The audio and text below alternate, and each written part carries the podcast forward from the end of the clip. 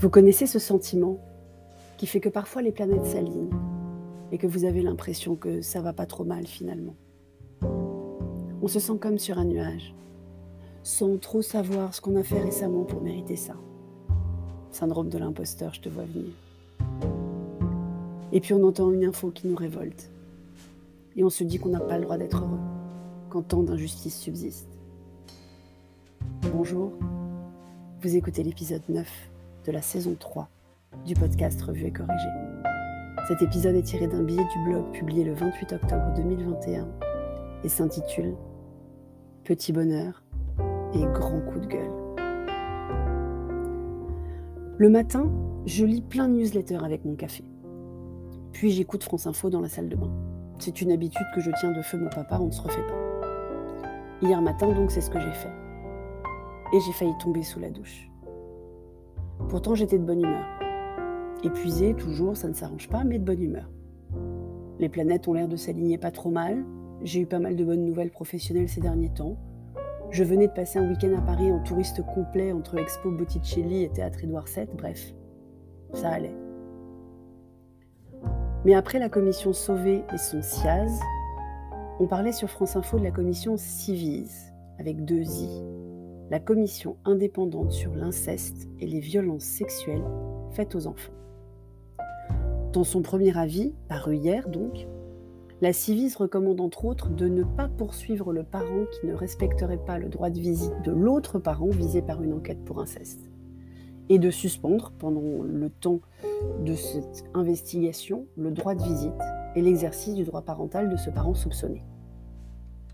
Vous voyez où je veux en venir?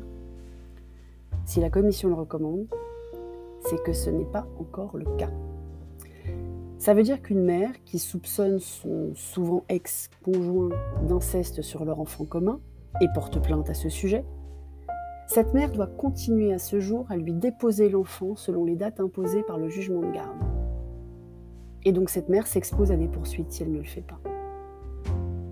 En creusant un peu le sujet, j'ai découvert en fait toute une panoplie de biais qui diminuent la portée des paroles non seulement des mères, mais également des enfants dans le cadre d'une procédure de séparation.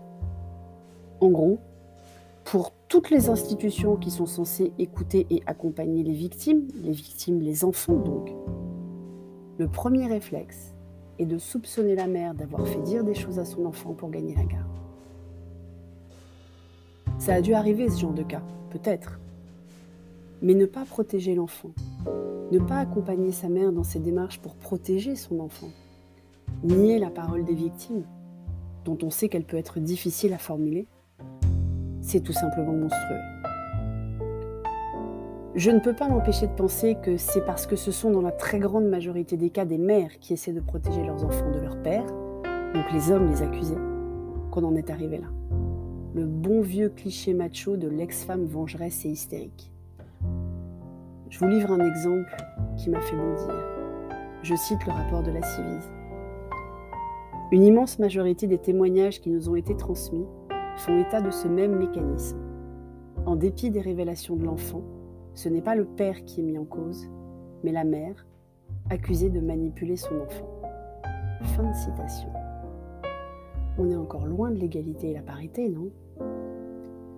C'est épuisant ces doubles standards. C'est révoltant, cette façon dont les institutions dévalorisent la parole non seulement de la femme, mais de l'enfant. C'est inquiétant aussi d'ailleurs, même si au fond, ça n'est pas étonnant finalement. C'est triste. Il reste tellement à faire. Dans quel monde vit petit homme Comment continuer de lui expliquer que les femmes et les hommes naissent libres et égaux en droit quand il y a tant d'exemples du contraire? Combien de lettres je vais devoir encore lui écrire? Pour lui expliquer que même si le monde ne tourne pas rond, on n'est pas obligé de tourner avec lui. C'est un rocher de Sisyphe, un tonneau des Danaïdes, une besogne éternelle. Mais ça ne veut pas dire qu'il ne faut pas le faire. Juste qu'on doit s'y mettre toutes et tous ensemble si on veut avoir une chance de dépasser ce patriarcat malsain. Bon, de toute façon, je ne vais pas pouvoir lui en parler tout de suite à Petit Homme, puisqu'il est chez ses grands-parents en Belgique pour les vacances scolaires. Parce que c'est les vacances scolaires. Vous savez, ce moment où les mères qui ont la garde doivent remettre les enfants à leur père. Merci de m'avoir écouté Si vous écoutez sur Apple, surtout laissez un commentaire avec vos 5 étoiles, c'est très important les commentaires. Si vous appréciez ce podcast, n'hésitez pas à passer sur le lien Buy Me a Coffee dans les notes d'épisode et sur toutes les plateformes de balado-diffusion. Abonnez-vous et partagez. À bientôt.